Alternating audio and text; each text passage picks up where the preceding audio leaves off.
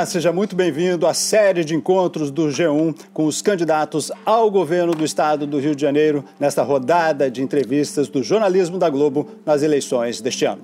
Todos os nove candidatos foram convidados. Veja a ordem das entrevistas no nosso portal g1.com.br/rj. Pela ordem definida no sorteio, em 16 de agosto, o primeiro a ser ouvido é o pré-candidato do PDT, Rodrigo Neves. A entrevista é transmitida ao vivo pelo G1 e ficará disponível na íntegra, tanto, no, tanto em vídeo como em áudio. Candidato, muito obrigado pela presença. Muito obrigado, Edmilson. É um prazer estar com você novamente e com todos que vão nos assistir nesse encontro, nessa sabatina do G1. Eu tenho certeza vai ser mais uma oportunidade para apresentar nossas ideias e projetos para reconstruir o estado do Rio. Vamos então a um breve resumo da sua trajetória na vida pública. Rodrigo Neves tem 46 anos, é casado, tem três filhos e uma neta. Nasceu em São Gonçalo, foi vereador de Niterói por duas vezes deputado estadual também por duas vezes, depois secretário estadual de assistência social no governo de Sérgio Cabral. Em 2012, foi eleito prefeito de Niterói e reeleito em 2016. É candidato ao governo do Rio pela primeira vez. Da redação do G1, eu sou Edmilson Ávila e o Desenrola Rio de hoje é com Rodrigo Neves. Segunda-feira, 22 de agosto. Nossa conversa terá uma hora a partir de agora, candidato. Vamos começar falando de emprego. O Estado do Rio de Janeiro tem hoje a quarta pior taxa de desemprego do país, 12,6%, e milhões em situação de insegurança alimentar. Embora o site da sua campanha tenha divulgado, ficou pronto um programa de governo com 130 páginas, a sua proposta de governo no site do TSE, que está disponível à população, tem 12 objetivos e são apenas 5 páginas para falar de todos os desafios. Então, o senhor poderia, então, é, detalhar para a gente a sua proposta para geração de empregos, já que não consta lá no TSE? Olha, Edmilson, primeiro eu queria agradecer a oportunidade de estar com todos vocês. É, de fato, eu sou candidato a governador porque eu quero mudar a realidade do povo do Rio de Janeiro e reconstruir o nosso Estado. A situação do Rio é dramática nos últimos 30 anos. O Rio perdeu 30% de presença no PIB brasileiro foi a maior perda de um Estado na produção de riquezas do Brasil. É, e essa situação se agravou nos últimos cinco anos, quando o Rio perdeu mais de 500 mil empregos diretos. Nós temos a, a pior situação é, do mercado de trabalho é, no sul e no sudeste brasileiro. Muitas empresas fecharam, saíram do Rio de Janeiro, e essa situação é a situação que a gente vê nas ruas da cidade do Rio, né, da região metropolitana e do interior.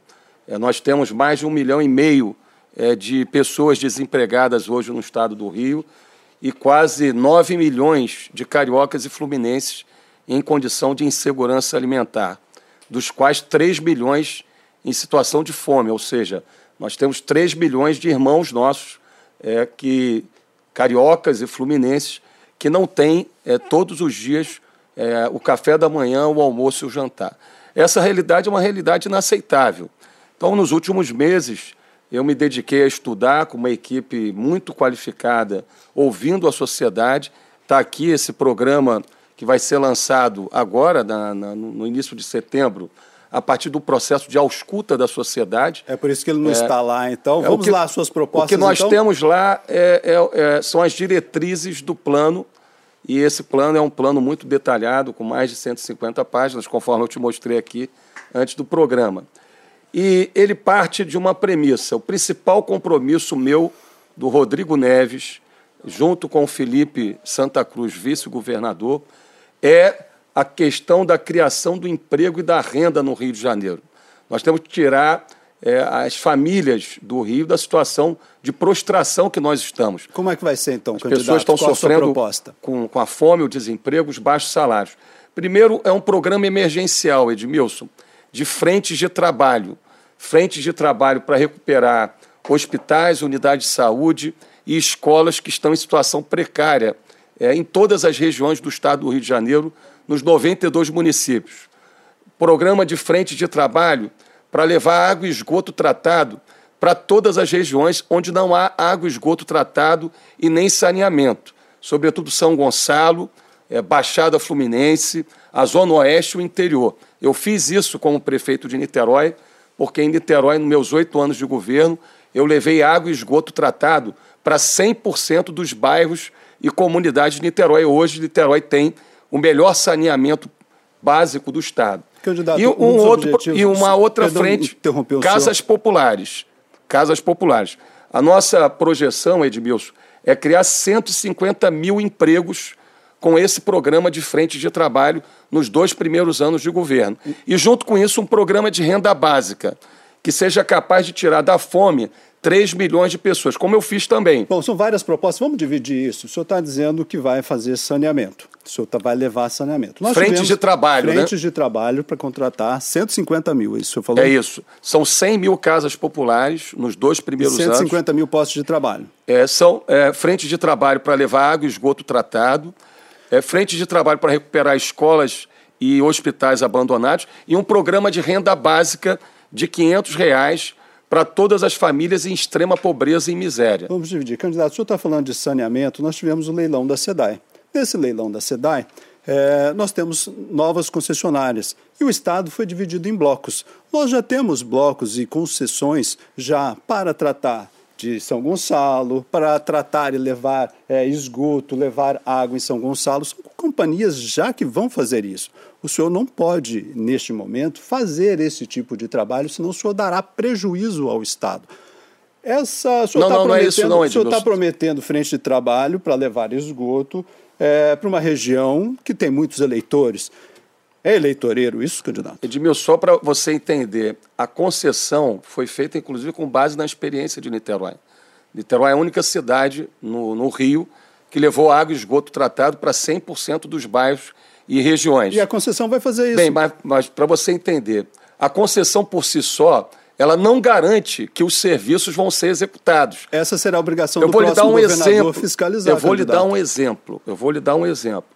A concessionária Prolagos, da região dos Lagos, foi concedida há mais de 25 anos. Como não houve uma regulação correta no estado do Rio nos últimos anos, ela tinha uma meta de entregar 70% de água e esgoto tratado, por exemplo, em São Pedro da Aldeia. Se você for lá, não chegou a 10%. Mas se tiver Então, irregularidade quando- nessa concessão, é quando só com- você tem regulação e quando você tem um plano de frentes de trabalho que envolve o, o esforço do investimento público, por exemplo, casas populares, por exemplo, frentes de trabalho para recuperar hospitais e escolas, e investimento privado, como é o caso da concessão do saneamento, nós podemos atingir os objetivos. Agora, o planejamento tem que ser do Estado, Então o senhor Edmilson. botará dinheiro, frente de trabalho, faz, levando saneamento Não, para essas não, cidades. não, compreenda. Frente de trabalho para construir casas populares, recuperar hospitais e escolas em, em situação precária, com recursos públicos e, a partir da concessão do setor privado, garantir com regulação e com planejamento frentes de trabalho para levar água e esgoto tratado. Eu não, eu não preciso gastar recurso do Estado se tem uma concessão. Agora, eu tenho que fazer um planejamento e, através da regulação, obrigar ao setor privado a fazer aqueles investimentos que estão previstos e O concedidos. senhor teria genesa para fazer isso. Senão, não faz. Vamos lá para a renda, então, renda mínima. Como será a sua proposta? Edmilson, veja bem, é, nós criamos em Niterói, também foi criado em Maricá, uma moeda social. Eu diria para você que é um Bolsa Família evoluído, né? uma renda básica associada à escola. A criança tem que frequentar a escola, né? tem que estar com o seu cartão de vacinação em dia. Para você ter uma ideia, houve uma queda de 60% na, na- na- na vacinação da BCG, que é a vacina que as crianças recém-nascidas têm que se vacinar, e no Rio de Janeiro, em função do caos na saúde, da falta de coordenação do Estado, é, houve uma redução da vacinação da BCG, que é muito sério. Então, esse programa de renda básica ele vai estar associado ao cartão de vacinação e à escola. E ele garante uma renda básica a todas as famílias em extrema pobreza. O compromisso que eu assumi e que eu assumo aqui diante de cada um de vocês é que no meu governo, a partir de janeiro de 2023, nós não vamos deixar nenhum carioca, nenhum fluminense em situação de fome, de pobreza. A fome Quantas famílias, candidato? São 3 milhões de pessoas passando fome hoje no Rio de Janeiro. Esse cartão seria dado para quantas pessoas? Você tem o Sistema Único de Assistência Social, o SUS, o, Su, o SUAS, que pode ser feito e vai ser feito em parceria com as prefeituras, independente de coloração partidária, ideológica, é, dos prefeitos dos 92 municípios, é, utilizando a lei do SUAS, que é o Sistema Único de Assistência Social, nós vamos chegar a essas famílias das 3 milhões de pessoas que estão em situação de pobreza extrema e de fome. Candidato, mas quanto E essa vai renda custar, vai ser perdão, de 500 reais. 500 reais. 500 reais Quanto por vai família, custar como eu fiz em Niterói. Eu estou perguntando isso para o senhor, justamente vou fazer isso durante toda essa entrevista, para a gente saber da viabilidade, Claro, viabilidade claro. de todas as propostas aqui. Quantas famílias o senhor pretende atingir? Quanto vai custar esse programa? Olha, são 3 milhões de pessoas passando fome. Ô, ô Edmilson, é, a fome não é resultado 500 do reais para cada pessoa? Para cada família. Para cada família? Para cada família. Então o senhor está falando de quanto? É, 800 mil famílias, né? Nós estamos falando de 3 bilhões de reais por ano de investimento. 3 a 4 bilhões. Eu sou obrigado a perguntar para o senhor. Nós estamos num momento difícil do Estado que tem um regime de recuperação. É, para o senhor, primeiro precisa ser aprovado pela Assembleia Legislativa Claro, e claro. precisa ser aprovado também pelo Conselho de Recuperação. É, de onde viria esse dinheiro? Edmilson, veja bem, a fome é uma decisão política. Governar é tomar decisões políticas. Assim como eu fiz em Niterói, eu peguei numa, a, a prefeitura de Niterói numa situação difícil. Senhor vai tirar dinheiro da, onde? da gradualmente, educação, da eu saúde? vou te dar uma informação que talvez a maior parte das pessoas do estado do Rio não tem e que eu estudei profundamente. O Rio hoje produz 2 milhões e 700 mil barris de petróleo, dos dois- 3.700 mil barris de petróleo que são produzidos no Brasil. Pois bem, nós vamos ter a partir de 2023, Edmilson, uma nova janela de oportunidade para o Rio de Janeiro durante 10 anos, com um aumento substantivo já previsto, já concedido dos campos do pré-sal. O Rio vai sair de 2 milhões e 700 mil barris de petróleo para cerca de 4 milhões de barris de petróleo. Nós vamos sair de 11 bilhões de receita de royalties no ano passado para 26 bilhões de reais a partir de 23. Candidato. Não é possível que o quinto maior produtor de petróleo do mundo conviva com 3 milhões de pessoas passando fome. O senhor está falando... Então nós vamos ter 13, 14 bilhões de 13, 14 bilhões a mais de royalties por ano a partir do ano que vem. O senhor está falando de um futuro que ainda Não, não, não, não. aconteceu. Eu Quero lembrar São ao senhor... campos concedidos, Edmilson. Tudo bem, são Agora, não é, não é possível, e seria uma, um absurdo, né, o Estado conviver com tamanha desigualdade e uma situação de pobreza extrema que nós vemos em cada canto eh, do Estado do Rio, nas ruas da cidade do Rio de Janeiro. Perfeito, o meu compromisso eu- é acabar com a fome no Rio eu de vou Janeiro. cobrar do senhor viabilidade, porque nós cobrar. não temos, nós não Pode temos cobrar. ainda esse dinheiro, esse é Não dinheiro temos, do futuro. E quero temos. lembrar ao senhor O gestor tem que ter planejamento, Edmilson. Perfeito, candidato. Mas quero lembrar ao senhor que o Estado do Rio de Janeiro quebrou em 2015 e 2016 justamente porque contava com royalties do petróleo que não chegaram ao Estado. Quando o preço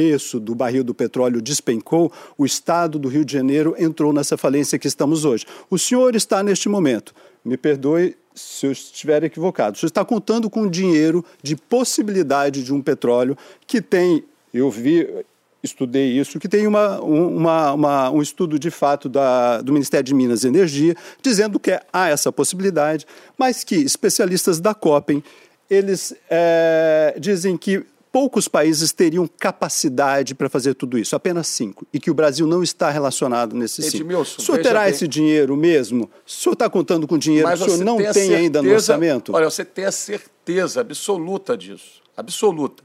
Porque o- as receitas esse ano de royalties já saíram de 11 para 20 e ano que vem vão chegar a 26 bilhões. São campos concedidos, a produção já está acontecendo. Agora, tem uma questão que é fundamental, Edmilson. Veja, é, o Estado fez um acordo de recuperação fiscal em 2017, tá? É, deixou de pagar 6 bilhões de reais por ano à União, sem os quais não estaria pagando salários em dia, porque é, você não paga salários com royalties. Você não pode pagar salários com royalties. Você tem que pagar salários com as receitas próprias do Estado, notadamente o ICMS. Assim como a prefeitura não pode, as prefeituras pagarem folha de pagamento com royalties. Tem que pagar com recursos do IPTU ou do Imposto sobre Serviço, ISS. Eu fui prefeito de oito anos, né, tirei Niterói do 58º lugar para o primeiro lugar em gestão fiscal. Pois bem, Nesses quatro, cinco anos, a receita própria do Estado, no governo Witzel Cláudio Castro, continuou a mesma receita, 60 bilhões de reais por ano. Agora, por que, que aconteceu isso? Nosso orçamento desse ano é muito maior. Nós lembrando, senhor, que o orçamento Oit... desse ano é de 92 é, mas bilhões. Veja, foi 83 bilhões ano passado, vai ser 90 bilhões esse ano. 92 bilhões Por causa dos ano. 9 bilhões da SEDAI e por causa dos 20 bilhões a mais por, de e royalties. por causa de mais 11 bilhões de projeção de royalties. De royalties, é, exatamente. Então, o que eu queria te dizer é o seguinte, veja, como que a Receita não ampliou nesses 4, 5 anos, apesar da gente ter ficado no programa de recuperação fiscal? Porque não houve uma mudança do modelo de gestão e nem um investimento em modernização da gestão e nem um investimento no incremento da atividade econômica. Então, da mesma forma que eu fiz na Prefeitura de Niterói, nós vamos investir pesado na modernização da Secretaria de Receita, na Secretaria de Fazenda. Não é possível, Edmilson, até hoje, as barreiras fiscais do governo do Estado serem comandadas pela Secretaria de Governo politicamente quando deveria ter sido há muito comandada pela Secretaria de Fazenda, Secretaria de Receita. O que está acontecendo nessas barreiras fiscais? Eu não sei. O fato é que a receita própria não ampliou porque não se fez uma política de receita do Estado sem aumentar imposto. Candidato, vamos falar de outras propostas? E, por outro lado, nem se estruturou uma estratégia de desenvolvimento econômico. Nós temos um plano, para além desse plano emergencial de frente de trabalho e de renda básica, que vai recuperar o Rio no complexo industrial de óleo de gás, no complexo industrial e de serviços do sistema de defesa, no complexo industrial e de serviços de saúde. O Rio pode ser o grande polo é, do complexo industrial de saúde, trazendo milhões de investimentos na área é, do entretenimento, do audiovisual. Vamos Ou lá seja, falar de é possível também. Vamos de transporte agora? É possível gerar emprego e renda é, de maneira sustentável e tirar o Estado dessa condição de prostração. Vamos falar de transporte agora? Uma das suas promessas de campanha é a linha 3 do metrô, ligando a cidade de Itaboraí ao centro do Rio. Nós temos a linha 4 inacabada, nós temos lá um grande buraco. Essa linha 4 já custou 9 bilhões e 500 milhões, mas ainda precisa de pelo menos 900 milhões para a conclusão da Gávea, a estação Gávea. Como é que o senhor vai tirar esse projeto do papel? Edmilson, é isso que eu falava. Nós não temos um projeto de desenvolvimento. O governo Cláudio Castro Witzel é, representa essa continuidade da má gestão, do despreparo. O Rio não tem um plano. Veja, foi feito em 2014 um plano diretor de transporte urbano para o Rio. Candidato, eu vou interromper o senhor só um minutinho, só porque a partir de agora, gente, é só para dar um recadinho aqui. A partir de agora, você que está acompanhando aí essa entrevista pelas redes sociais, você vai poder continuar acompanhando a transmissão completa pelo G1. Candidato, desculpa interromper o senhor, vamos continuar aí falando de transporte. Veja, Edmilson, foi feito um PDTU em 2014 no Rio. Ele previa 19 projetos para melhorar e ampliar o sistema de transporte público no Rio de Janeiro. Você sabe, em 2021, foi feito 2014, prevendo a entrega ou o início até 2021 de 19 projetos. Você sabe quantos projetos o governo Cláudio Castro Witzel iniciou e entregou desses 19, 19 projetos previstos? Nenhum. Nenhum. Ao contrário, o que aconteceu foi a precarização, o agravamento da situação do transporte. As barcas que transportavam 150 mil passageiros hoje transportam 15 mil. Né? O trem que já transportou 800 mil pessoas, 900, hoje transportam aí 300, 400 mil pessoas. É, o sistema de metrô não transporta mais do que 500 mil pessoas. Veja, Edmilson, o Rio de Janeiro é o estado mais metropolizado do Brasil. Vou voltar 12 milhões de pessoas. Como é que você vai tirar esse grande projeto? Vou do... te falar, 12 milhões de pessoas vivem em 20% do território, 80% da população em 20%. O que a gente precisa é, é romper com os interesses poderosos no Rio e investir em trilhos. A minha aposta é investir em trilhos. É porque a, a região metropolitana do Rio poderia ter um transporte público de qualidade. Não é possível é, um morador é, lá de Campo Grande, lá de Santa Cruz, levar duas, três horas para chegar ao centro do Rio e duas, três horas para voltar, Edmilson. As pessoas sofrem com estações sem banheiro, sem acessibilidade. O governo é incapaz de garantir a segurança das estações. As pessoas é, vão para a estação e não tem trem, porque roubaram a fiação dos trens. Então, veja, é possível melhorar a situação. Como a é primeira coisa é retornar, retornar com os trens expressos da Supervia em todos os ramais. Porque oh, eles. Vou, vou, vou, retornar ao senhor. Eu perguntei ao senhor sobre o metrô. Nós temos lá um investimento grande já no metrô na linha 3, que está na linha 4, que está inacabada. E o senhor está prometendo a linha 3. É lógico que são, o metrô é caro, enfim. O que, que o senhor vai fazer primeiro? O senhor vai concluir a estação Gávea para depois fazer? O que, que o senhor vai fazer? O que, que está no, no plano Mas, do senhor? Para você entender, Edmilson, nós vamos então melhorar a mobilidade porque mobilidade e transporte é qualidade de vida para as pessoas. As pessoas vão deixar de perder três, quatro horas por dia, igual a sardinha em lata dentro do trem, igual, igual a sardinha em lata dentro dos ônibus, e as pessoas vão ter um tratamento digno no meu governo. Então, a ideia e o projeto qual é? Primeiro, rapidamente retomar os trens expressos que foram suspensos de, desde a pandemia e não foram retornados, os trens expressos. Segundo, nós vamos impor um choque de gestão nas concessões do Rio. Se for necessário, encampar é, provisoriamente algumas dessas concessões para corrigir essas distorções, como é o pode caso dar um exemplo? da Supervia. Senhor né? pode encampar a Supervia? É, se for necessário. Claro que nós vamos fazer pelo diálogo. E né? as barcas? Agora, as barcas é a mesma situação, é a situação de muita instabilidade, né, desequilíbrio a concessão terminará, se o senhor for eleito, a concessão terminará já em fevereiro de Não, 2023. Veja, o, que o senhor poderá fazer pelas barcas? A estação do catamarã de Niterói foi abandonada pelo governo Cláudio Castro. O Cláudio Castro abandonou o sistema de barcas e de catamarã. O senhor vai encampar também? Se for necessário, sim. E o metrô, o metrô o senhor não respondeu ainda? Eu vou te responder, eu vou te responder se você me deixar. É, foi a primeira pergunta Vamos que eu fiz lá, qual a proposta Edmilson. para o metrô? A primeira coisa, como eu falei, da mesma forma que na área do emprego e renda, tal é o grau de desequilíbrio, desorganização, é fazer um choque de gestão para que a gente rapidamente melhore o sistema, sobretudo de trens e também de barcas. Agora, a gente tem um plano de médio e longo prazo, num ciclo de quatro anos para oito anos, um ciclo de dois mandatos, mas nós vamos começar esse projeto da linha 3 do metrô, por quê? Edmilson. Começa ele antes de Nesse acabar a Gávea? Mandato. Não, a Gávea já tem solução.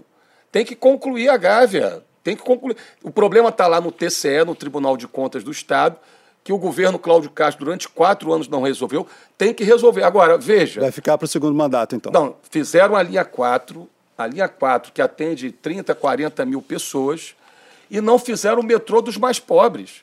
O metrô ligando Itaboraí, São Gonçalo, Niterói e o Rio de Janeiro, é o que vai permitir a integração do sistema de trilhos de metrô no Rio de Janeiro, da região metropolitana, e dar conforto ao cidadão. Não é possível o morador de Itaboraí de São Gonçalo levar três, quatro horas na Niterói Manilha e na ponte para chegar ao centro do Rio. Então nós vamos fazer a linha 3 do metrô, que estava prevista para ser feita antes da linha 4, Agora, não houve compromisso popular e social de fazer o metrô para os mais pobres. Quando vai começar, candidato? No primeiro mandato. No primeiro mandato? No primeiro mandato. Escreva aí. Gávea, escreva aí. Gávea Ô, Edmilson, vou te falar, meu irmão. Eu fiz um, um túnel em Niterói que era falado há 40 anos. Todos os prefeitos prometeram, ninguém fez. E eu tirei esse túnel do papel em dois anos. Eu só vou dizer integrando a Zona Sul à região aqui, oceânica. Eu tenho aqui o valor então, dessa obra então, que foi orçado lá em 2015, que era já de 4 bilhões. Não, em 2015. Mas, mas veja bem, vou te explicar uma coisa. Eu, Edmilson, eu estudei muito para fazer cada uma dessas promessas e compromissos. Há 20, 30 anos, quando se falava da linha 3 do metrô, você tinha um boom de investimentos no mundo todo é, de metrô. Esse dinheiro você Esse, não vai contar com royalties mas veja, também, não. Não, né? vou te explicar. Esse ciclo desse boom dos metrôs no mundo todo, quando foi prometida a linha 3, ele já passou, porque a China expandiu é, em milhares de quilômetros a sua rede de metrô, né, a Ásia, a própria Europa. Então, é, você tem uma redução do custo desse tipo de obra no mercado internacional e nós vamos ter que fazer uma uma concessão internacional.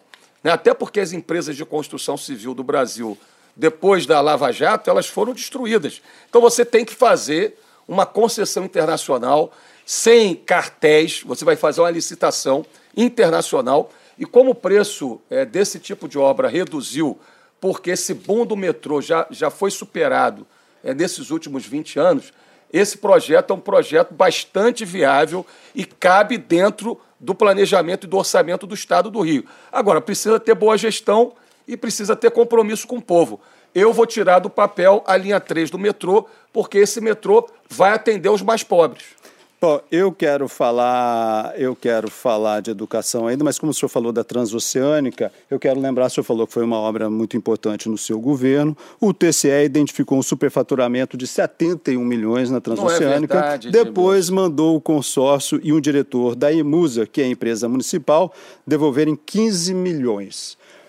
Eu pergunto ao senhor, essa era a obra carro-chefe Essa informação não procede, Edmilson. Deixa, deixa, deixa eu falar. Nós confirmamos essa informação, quando nós, o TCE nós, pediu para devolver deixa, 15 não, milhões. Não, falar. Quando o que, é que estamos... faltou à sua administração, candidato, é. no acompanhamento dessa obra que era tão importante para o senhor? Edmilson, a oposição sempre vai usar, e eu vou te explicar.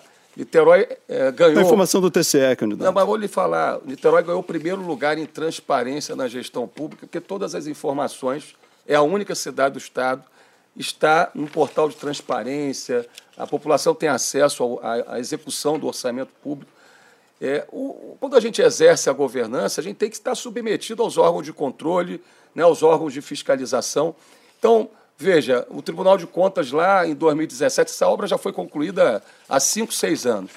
É, demandado por políticos de oposição, o TCE faz lá uma, uma análise preliminar. Aí você tem o direito de esclarecer é, ao tribunal é, as informações que a oposição encaminha para o tribunal e que ele faz o questionamento.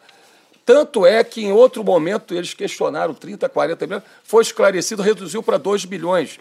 Por quê? Porque isso faz parte do processo de governança. Então, esse, essa informação não procede, porque aí estão projetos é, e obras que foram executadas é, na, na obra do túnel e que simplesmente a oposição dizia que não, foi, não foram executados. Então, é, esse parecer não é um parecer conclusivo, compreende? Candidato, já que o senhor falou da emusa e de transparência, também vou aqui lembrar que o Ministério Público há 10 anos cobra a transparência da Emusa. Para quem não conhece, a Emusa é uma empresa é, pública, uma empresa municipal de moradia, urbanização e saneamento. Uh, o Ministério cobra a transparência há 10 anos, porque nunca houve concurso na Emusa, as pessoas são nomeadas na Emusa. Por que é que o senhor não atendeu o pedido de transparência, então, um pedido do Ministério Público? Edmilson, veja, teve concurso público e, ao mesmo tempo, as pessoas são nomeadas por diário oficial. Qual o concurso? O que candidato? é o escândalo? Deixa eu lhe falar, o que é o escândalo? São os cargos secretos do Cláudio Castro. Mas candidato aqui Veja, também é cargo 20, secreto, não, não tem não, não, lá. Não, não, não, deixa eu lhe falar. Só um minuto. 22 mil cargos secretos do governo do Estado que recebem o dinheiro na boca do caixa, sem as pessoas serem nomeadas em diário oficial, sem terem contra-cheques isso que é, de fato, falta de transparência. Candidato, né, eu estou perguntando da sua administração recebem... nesse momento. O senhor está aqui, o senhor é candidato não, não, é, ao governo do Estado. As e... pessoas são nomeadas em diário oficial, as pessoas não tem transparência, candidato. Para encontrar cada pessoa é, é, necessário ir atrás de diário oficial por diário oficial. Por que, que não está na internet como deveria ser o cargo que ocupa desde quando ocupa e quanto recebe? Edmilson, deixa eu te falar. Sabe quem criou a primeira lei de acesso às informações no estado do Rio de Janeiro? Fui eu. E por que, que não está lá, Foi a candidato? primeira cidade a ter a lei de acesso às informações. Por... Qualquer cidadão pode solicitar informações. Por que, que não está o lá? O primeiro portal de transparência dos 92 municípios foi na minha administração. Agora, nós temos um, um novo prefeito, né, que foi Mas meu vice-prefeito. desde a sua administração, o Ministério, o Ministério não, Público pede a transparência há 10 anos, o candidato. O Ministério Público Federal reconheceu que Niterói tem as, você vai lá no ranking do Ministério Público Federal e da CGU. O Estado do Rio está lá em último lugar, várias prefeituras em último lugar. Niterói está em primeiro lugar no ranking de transparência. E por que, que a Imusa não consta disso? Porque ah, a Imusa olha, também tem uma folha secreta. Não, não tem... O senhor tem parentes nomeados na Imusa. Não procede, meu, Edmilson. Aí, aí você já está sendo... Um tio, o senhor teve um tio já falecido. Concursado na Imusa, não. É, concursado. Uma prima. É, concursado. É, meu... Então, aliás, infelizmente até faleceu no ano passado. Então, a gente não pode ser sim. leviano. Mas tem. Não, não pode não ser sou, leviano. Não, não, Por não, favor, não, não estou sendo leviano, são informações da sua administração. Não, foi você que foi leviano.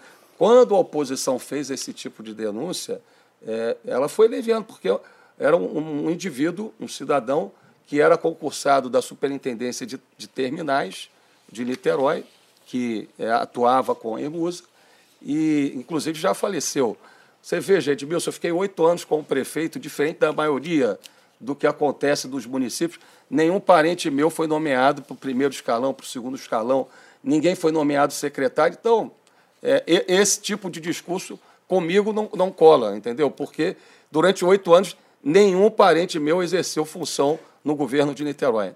Candidato, a gente está recebendo perguntas é, das pessoas que estão assistindo a gente. Tem uma pergunta aqui é, feita pelo público. É, estão mandando para a gente pela hashtag Desenrola. Uma delas feita pelo Daniel Junqueira. É a seguinte: como fazer política no Rio de Janeiro sem toma lá da cá, candidato?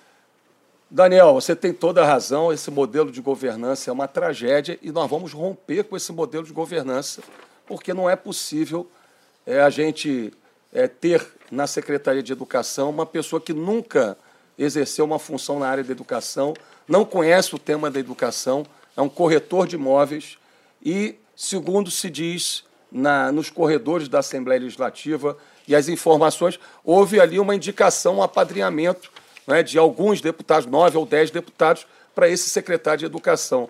É, eu não, não, não acho que isso seja correto, porque é, os cargos de Estado tem que ser exercido com pessoas que tenham experiência, que tenham competência, que tenham seriedade. Não é à toa que o Rio, infelizmente, foi o estado que teve, nos últimos anos, a pior performance na área da educação, Edmilson. No ensino médio, nós temos 500 mil jovens é, em situação de defasagem de idade série é, no estado do Rio de Janeiro, porque a qualidade das escolas é sofrível. Mais de 50% das escolas do ensino médio não tem laboratório de ciências. Como que você vai reter um aluno no ensino médio, despertar sua curiosidade, se nós não tivermos um investimento pesado em gestão da educação, em melhoria da infraestrutura da rede de educação, em concurso, que nós vamos ter que repactuar nesse aspecto, o acordo de recuperação fiscal para professores em diversas matérias, é, para garantir merenda, material didático nas escolas. E, sobretudo, eu queria falar uma coisa aqui para vocês que estão nos assistindo, e Edmilson, é, eu sou filho de professores, é minha esposa, com quem eu sou casado há mais de 25 anos, a Fernanda é professora e pedagoga, eu sou sociólogo por formação. Eu não tenho dúvida que a saída para o Estado do Rio é a educação e o investimento em educação. Você pode não gostar do Darcy Ribeiro, é, pode não gostar de tudo que o Brizola é, fez e representava, mas eles fizeram o melhor projeto educacional da história desse país, que foram os CIEPs. Candidato, a gente vai falar dessa Hoje tem próxima vários proposta. CIEPs Eu só quero esgotar esse tema aqui de é, perguntando sei, sobre o toma lá da cá. O senhor foi preso em 2018.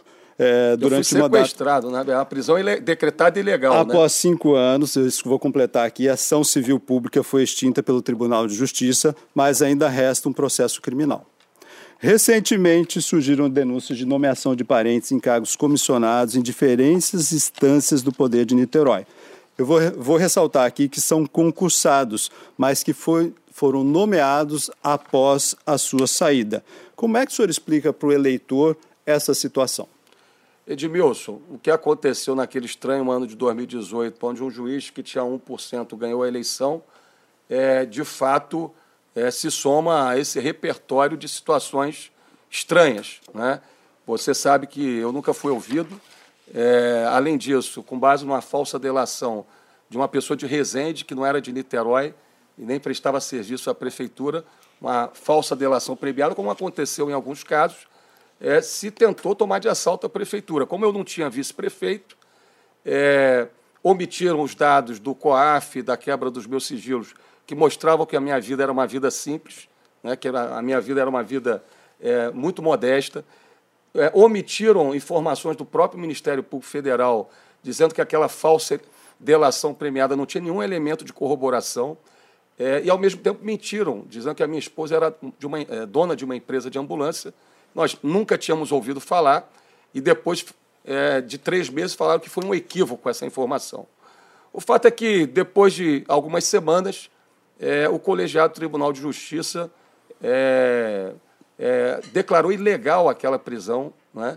é, arquivando é, aquilo que tinha ensejado aquela ação ilegal, infame e arbitrária que eu sofri, é, por uma decisão monocrática. E eu retornei à prefeitura e saí da prefeitura com mais de 80% da, de agora, aprovação. O senhor recorre agora, agora da parte criminal. Veja, não, não, veja bem, olha o que o, o próprio Ministério Público, depois de alguns anos, fala.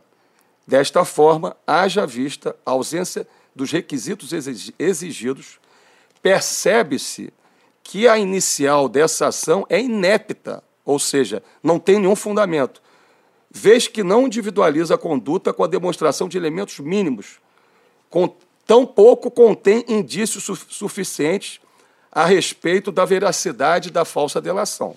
A parte criminal, o senhor Depois, ainda está recorrendo, não, não, não é? veja... Essa é a parte não, civil já, que foi a, extinta. A, a, já foi declarado ilegal poucas semanas depois, aquilo que ensejou aquela ação.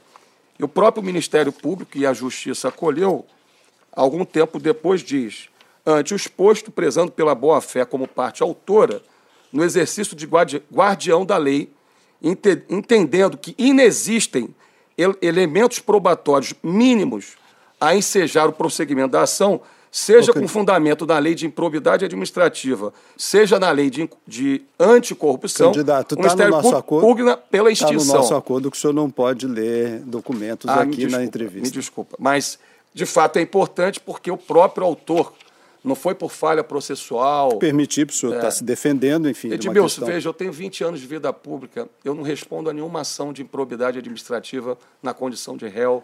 É, eu nunca tive nenhuma condenação. Vamos então, responder a pessoa que tá fez a pergunta, pública, então, que tá está perguntando agora. sobre as nomeações, enfim, depois não, não, que o senhor é, saiu. É, é e o eleitor quer saber isso. Claro, Enfim, como ele claro. pode acreditar que o senhor isso é prega algo que é contra o apadrinhamento, está aqui no seu programa, mas que o senhor tem parentes que foram nomeados para cargos comissionados. Mas isso não procede, quer dizer, é, é, assim, eu não, eu não é, diferente do que a sua mulher é concursada, mas é, ela foi nomeada em cargo comissionado. Sim, agora veja, Edmilson, eu, é, como disse, durante anos, oito anos não tive ninguém é, da minha família exercendo cargos do, de, de, de, de, comando, de, de, comissão no governo de Niterói. Agora, é, a minha esposa é, é servidora concursada há mais de 20 anos da prefeitura. Então, ela é pedagoga concursada da prefeitura. Quando se faz uma colocação dessa, por isso que não estou falando que foi você, são levianos. Porque como não tem como é, não atestar os resultados porque, reconhecidos pela população... ela está no cargo, né? Veja, Edmilson, é, o meu é, candidato em Niterói ganhou no primeiro turno, com mais de 62% contra 9% dos meus adversários.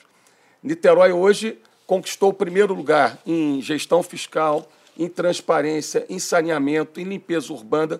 São instituições independentes que estão falando isso. Não sou eu candidato Rodrigo Neves. Agora, aquilo que vale mesmo é a opinião do povo. E eu saí com mais de 80% de aprovação e o meu candidato eleito no primeiro turno. Eu interrompi o senhor quando o senhor ia falar de educação. Está no seu projeto, vamos retomar o modelo integral de ensino, modernizando e reabrindo todos os CIEPs. O senhor estava começando a falar sobre isso, não é? O senhor pode detalhar para a gente esse projeto, porque é uma grande rede. Como é que vai ser?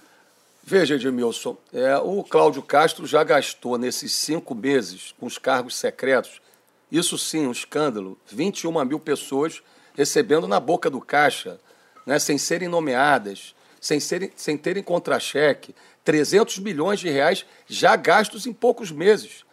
Isso é inacreditável, é inacreditável. Isso é praticamente o orçamento todo da FAETEC e do investimento do ensino técnico profissionalizante no Estado. Então, o meu compromisso é dobrar o investimento no ensino técnico profissionalizante, porque se você hoje observar, quem tem acesso à educação, ensino técnico, já está sofrendo, já está difícil. Agora, o trabalhador, o jovem das famílias mais pobres, que não tem acesso ao ensino técnico, não tem acesso a uma boa escola, para esse está praticamente impossível entrar no mercado de trabalho. Só para entender, o senhor começou falando do CIEP, que é, o senhor estava falando do CIEP, mas o CIEP vai se transformar em escola técnica, é isso? Exatamente. Integral? Olha, como é que assim será? Assim como foi feito em algumas regiões do país, como Pernambuco, Ceará, até no Espírito Santo, nós vamos combinar é, a grade curricular do ensino médio é, com a formação técnica profissional para aqueles jovens que assim quiserem fazer uma formação técnica profissional. As escolas então, vão ser em tempo integral? Veja, é, de maneira gradual, né, porque é, isso vai demandar um investimento muito grande, mas de maneira gradual, nós não podemos ter hoje 6% apenas dos jovens é, no ensino médio em horário integral. Nós temos que ir ampliando de maneira gradual. O senhor vai chegar Agora, a quantos? o que eu vou fazer, por exemplo, lá em Barier, em Caxias, eu fui lá numa Faetec, lá em Caxias, e a Faetec, que já atendeu a milhares de jovens, está destruída pelo loteamento político que o Cláudio Castro fez. As Faetecs não estão funcionando. Não é possível que uma região como Santa Cruz, Campo Grande, Bangu, não tenha um polo forte de ensino técnico estadual. Candidato, única... quantas escolas de ensino integral o senhor pretende entregar à população? Não, já no primeiro ano eu pretendo dobrar o número de jovens no ensino é, médio em horário integral. Dobrar, candidato? 7 para 14%. Hoje nós temos 506 escolas 1.200 escolas. 1.200 o total. 1.197 o total. Escolas Isso. em tempo integral, 506, que eu tenho um número aqui. O senhor vai dobrar esse número? Não, não, mas não são 500 escolas é, em tempo... É, como como, como Com tempo eu estava falando, algumas escolas têm uma sala em tempo integral. E aí o governador diz, olha, 500 escolas. Mas o percentual de alunos são 7%. Nós vamos dobrar logo no primeiro ano de mandato e eu vou recuperar e reabrir todos os CIEPs que estão abandonados. Eu fiz isso em Niterói, Edmilson. O senhor fez isso em Niterói? Eu não deixei nenhum CIEP Esse abandonado. Esse é um bom momento para a gente dar uma olhadinha numa proposta do senhor que o senhor fez não, não, não, na reeleição. Vamos dar uma olhadinha no lá, vídeo primeiro? Lá, Aí lá... o senhor complementa. Nós vamos implantar gradualmente o horário integral, onde a criança vai ter o contraturno com atividades de cultura, esporte e de reforço escolar, e vamos escolher e vamos orientar a implantação desse horário integral nas regiões de Niterói com menor índice de desenvolvimento humano e as regiões com maior vulnerabilidade do ponto de vista da violência. Candidato, eu quero só complementar é, com os números que nós temos de educação de Niterói. O senhor, de fato, lá tinha 45 unidades de educação infantil, 42 em tempo integral já 45 escolas de ensino fundamental, que é de responsabilidade da prefeitura, apenas quatro em ensino integral. O que é que aconteceu em Niterói? Como é que o leitor vai acreditar agora que o senhor vai fazer no Estado algo que o senhor não conseguiu fazer na sua administração municipal? Edmilson, me desculpa, mas nós fizemos. Eu construí 26 novas escolas. Eu tenho um orgulho enorme. Mas esse número de. Não, mas deixa senhor não tem 40. Edmilson. Deixa eu concluir, por perdão, favor. Perdão, por favor, conclua. Eu fui o prefeito que mais construiu escolas na história de Niterói. Em oito anos, eu construí mais escolas do que nos últimos 30 anos anteriores. Em oito anos, eu construí mais escolas do que nos últimos 30 anos. Então, todas as regiões de Niterói mais pobres, que sofriam com mais violência, e que não tinham acesso à educação infantil e não tinham escolas, nós colocamos e construímos. Isso é raro nos últimos oito anos. Então, todas as escolas que eu inaugurei, as 26, são em horário integral. Agora, se Agora, me permita... Mas deixa, deixa eu concluir, deixa eu concluir. Por quê? E essa é uma outra prioridade que eu tenho para o Estado. A educação infantil, é, de 3 a 6 anos, é a principal responsabilidade junto com o ensino fundamental, das prefeituras. Ensino médio, as pessoas às vezes não têm essa informação, é o governo do Estado. Em Niterói, nós somos a única cidade onde praticamente todas as crianças da educação infantil estão no horário integral. E por que essa prioridade? Porque a criança que frequenta uma escola na educação infantil é, em horário integral, ela vai ter melhor desempenho no ensino fundamental e médio. E porque isso é muito importante para a família e para as mães, porque a maior parte das creches hoje no estado, nas cidades, são é, em torno de quatro horas. Como que uma mãe vai conseguir um trabalho se ela não tem acesso a uma creche em horário integral? Então, a nossa prioridade, por isso eu, eu, eu digo, né, nós construímos um recorde de escolas, todas em horário integral, e nós colocamos todas as crianças na educação infantil em horário integral. Agora, se eu me permita. E reabrimos os CIEPs que estavam abandonados. Agora, se eu me permita, no ensino fundamental, o senhor conseguiu apenas quatro escolas em tempo integral. Não, são oito e, escolas. E quero lembrar são que o senhor escolas. também, que o senhor não avançou, avançou no IDEB, mas o senhor nunca conseguiu chegar na meta, o, o IDEB, que é o índice que avalia a qualidade é, de aprendizado. Eu tenho aqui, ó, 2013, a meta era 5. O senhor atingiu 4,7. 2015, 5,1. A meta era 5,3. Por que é que o senhor não conseguiu atingir a, o IDEB se era prioridade do seu governo? Ô Edmilson, você reparou que evoluiu em todos os anos, diferente dos anos anteriores. Eu, eu fiz questão de frisar, mas o senhor nunca não, não, chegou veja, no, mas, na mas meta. Veja, sabe o que aconteceu com o Estado do Rio nos últimos 4, 5 anos? Não só não atingiu a meta, como as notas caíram. Ou seja, retrocedemos. Então, o importante é que houve, primeiro, a universalização do acesso. Essa foi a minha prioridade. Por isso, eu fui o prefeito que mais construiu escolas. Segundo, nós temos hoje uma realidade no Rio, infelizmente, sobretudo na região metropolitana, que diz respeito à violência, onde muitas crianças deixam de frequentar a escola e, e tem a evasão escolar, para além da precariedade das escolas do ensino médio, por conta da violência.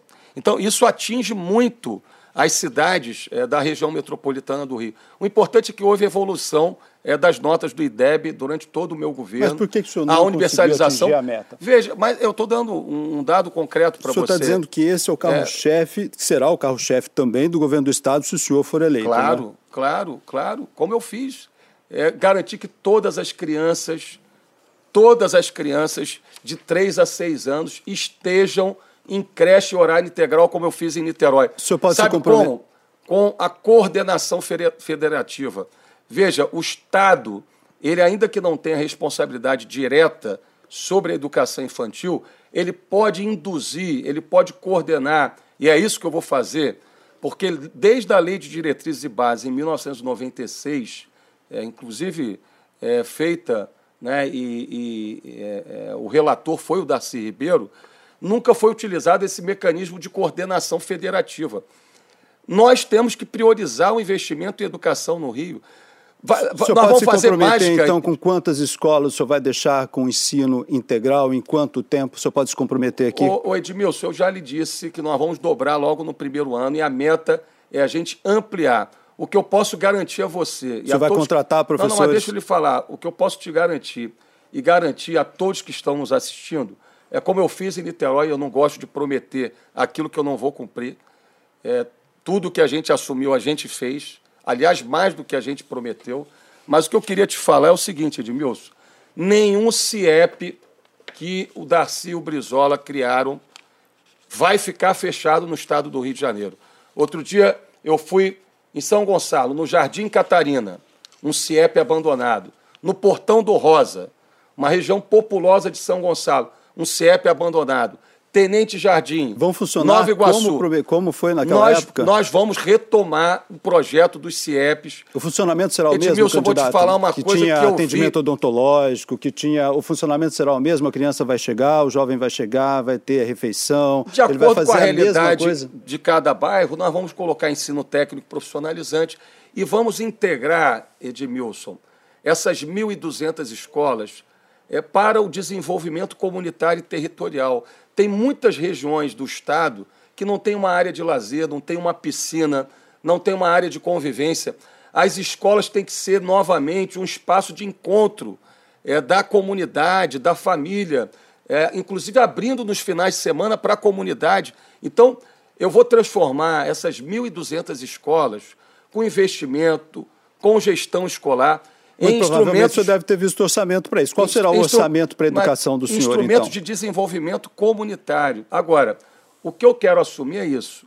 Nenhum CIEP ficará fechado no estado do Rio de Janeiro.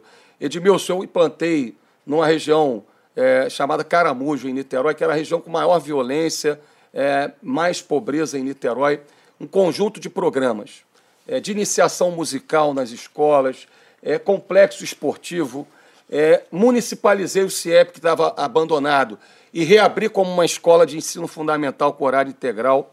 E o que, que eu tenho como convicção? E eu vi isso acontecer, Edmilson, na vida daquela população, daqueles jovens. Uma criança que tem acesso à educação em tempo integral, acesso à educação de qualidade, ao esporte, uma criança que impunha um instrumento musical, dificilmente vai empunhar uma arma na vida.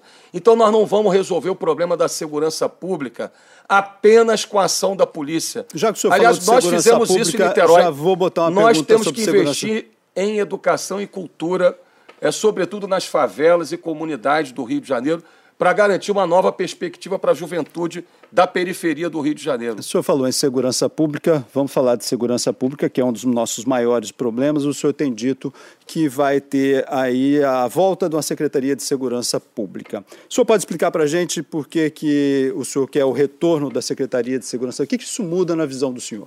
Edmilson, primeiro a gente tem que constatar a realidade. Né? Nesses últimos quatro anos, nós não tivemos política de segurança pública do Witzel e do Cláudio Castro. Né? Além de extinguir a Secretaria de Segurança, é, nós não tivemos política de segurança, não tivemos investimento em inteligência policial, não tivemos é, investimento na cooperação com as prefeituras, todas as experiências internacionais é, de prevenção à violência urbana, Medellín, Nova York e outras, foram bem sucedidas porque tiveram a participação do poder público local, que está mais próximo do cidadão. Não tivemos relação e cooperação com a Polícia Federal, com as Forças Armadas, com os órgãos do Ministério da Justiça.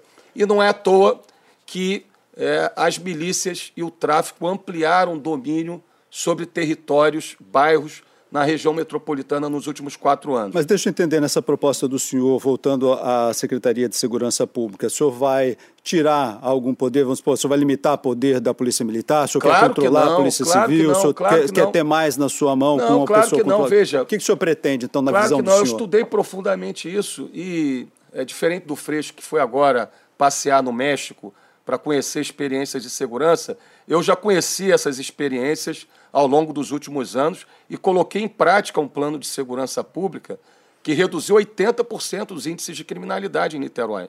Quando eu assumi a prefeitura em 2013, as pessoas estavam sendo assaltadas na rua com fuzil.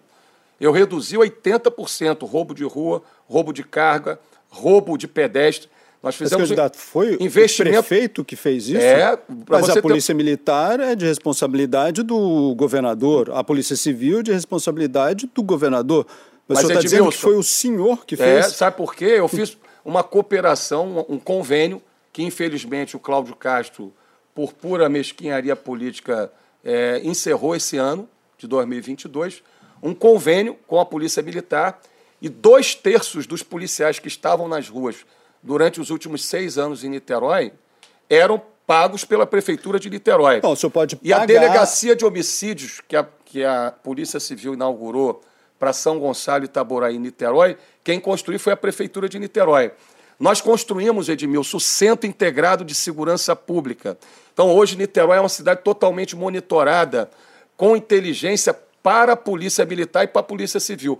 Eu vou implantar esses Centros Integrados de Segurança Pública em todas as cidades polos do Estado, é, em parceria com as prefeituras, seja na Baixada, seja na região serrana, na região norte, sul fluminense, porque nós precisamos investir em inteligência. Agora, Candidato, eu vou pedir para o senhor me explicar é, detalhadamente.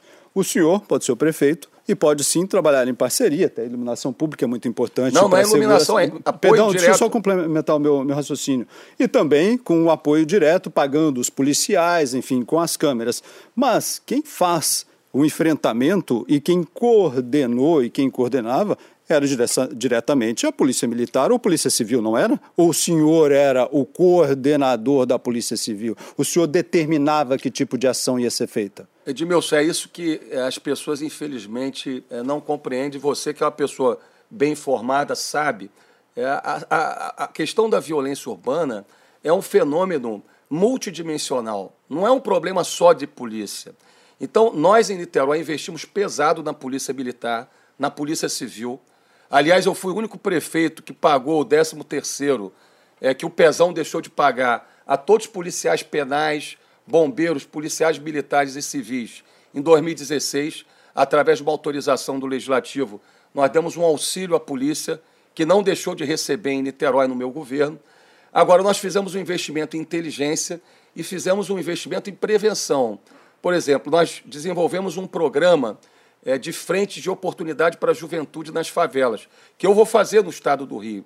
Então, todos os jovens de 16 a 24 anos, né, os jovens das favelas, das maiores favelas de Niterói, através de um programa da prefeitura chamado Jovem Eco Social, nós criamos um programa de frente de oportunidade, onde a prefeitura pagava R$ 1.200 a esses jovens e eles frequentavam a escola de manhã em um, em um cardápio de cursos profissionalizantes com o Senai, que a prefeitura pagava para que ele frequentasse. E nos finais de semana, eles participavam de programas de reflorestamento de áreas de encosta, de áreas verdes em Niterói. Nós precisamos fazer isso no Rio de Janeiro. Agora, quando você me pergunta sobre a Secretaria de Segurança, eu queria lhe responder. O Cabral fez a Secretaria de Segurança e tirou a autonomia da Polícia Militar e da Polícia Civil. Entrou em crise. O Witzel tirou, extinguiu a Secretaria de Segurança e criou a Secretaria de Polícia Civil e Polícia Militar. Também não deu certo, porque você não tem um órgão hoje no Estado que faça a relação com os órgãos federais, com as prefeituras, que estabeleça o planejamento das metas da segurança pública. Então, como será do senhor? Nós vamos ter uma Secretaria de Segurança, uma Secretaria de Polícia Militar e uma Secretaria de Polícia Civil. O senhor terá e três o... secretarias, então, agora. É, hoje são duas. E nós vamos ter o Gabinete Integrado de Segurança, coordenado pelo governador. Quem vai assim mandar, como... então? É o governador. É o governador. O senhor vai mandar nas polícias, então? Claro, claro. O senhor vai determinar claro, as operações, claro. tudo vai passar pelo e, senhor? E a Polícia Militar e Civil com total autonomia administrativa, financeira e operacional. Agora, hoje, a gente não tem um órgão que faça a relação com as Forças Armadas. Se tiver uma órgão... grande operação numa comunidade, vai passar para o senhor? O senhor é que vai dar ordem? Vai passar. Não, vai... O senhor que vai falar se pode, o se não pode? O secretário de Polícia Militar, o secretário de Polícia Civil, né? É isso. Mas o senhor falou que o senhor estará comandando tudo. As metas estratégicas, claro. Eu fiz um gabinete de gestão integrada de segurança e eu me reunia de 15 em 15 dias com todos os delegados da Polícia Civil e, da, e todos os comandantes da Polícia Militar de Niterói. Mas as polícias Como eu não vou fazer isso como então? governador?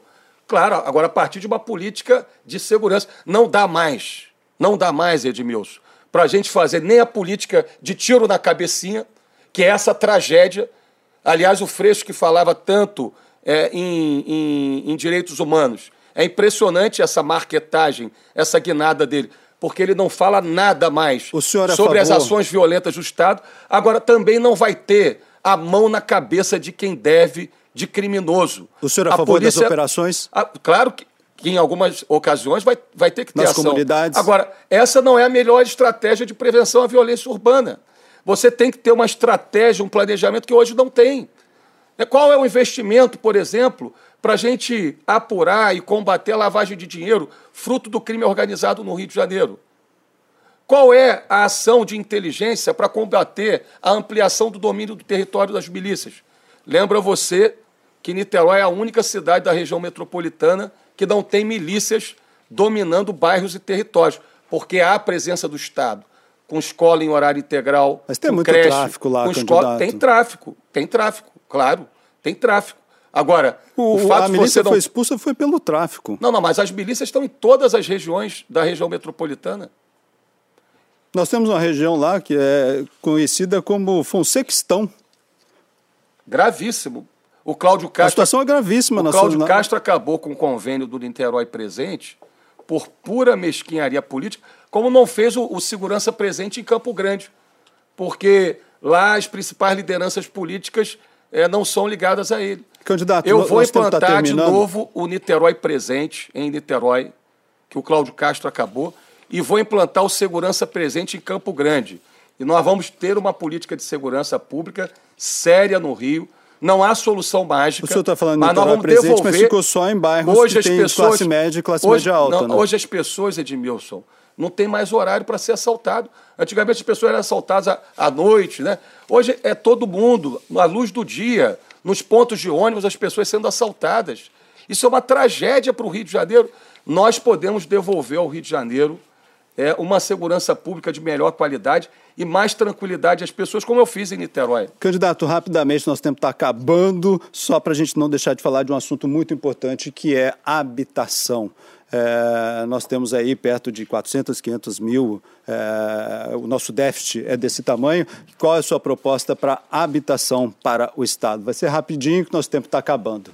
Edmilson, nós temos que reestruturar e modernizar a gestão do Estado. É, o DR acabou, para cuidar das estradas, acabou. Há 20 anos não se faz concurso para engenheiro do DR. Da mesma forma, o Vital Brasil, que é o nosso Butantan, que podia estar produzindo vacinas contra o coronavírus, o Vital Brasil está sucateado pelo loteamento político. há 15 anos não se faz concurso para cientista, para pesquisador.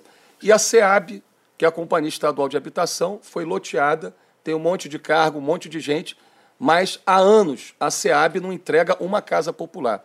Nós vamos fazer a reestruturação da SEAB, repactuar o acordo de recuperação fiscal para fazer concurso para engenheiros né, e arquitetos da SEAB.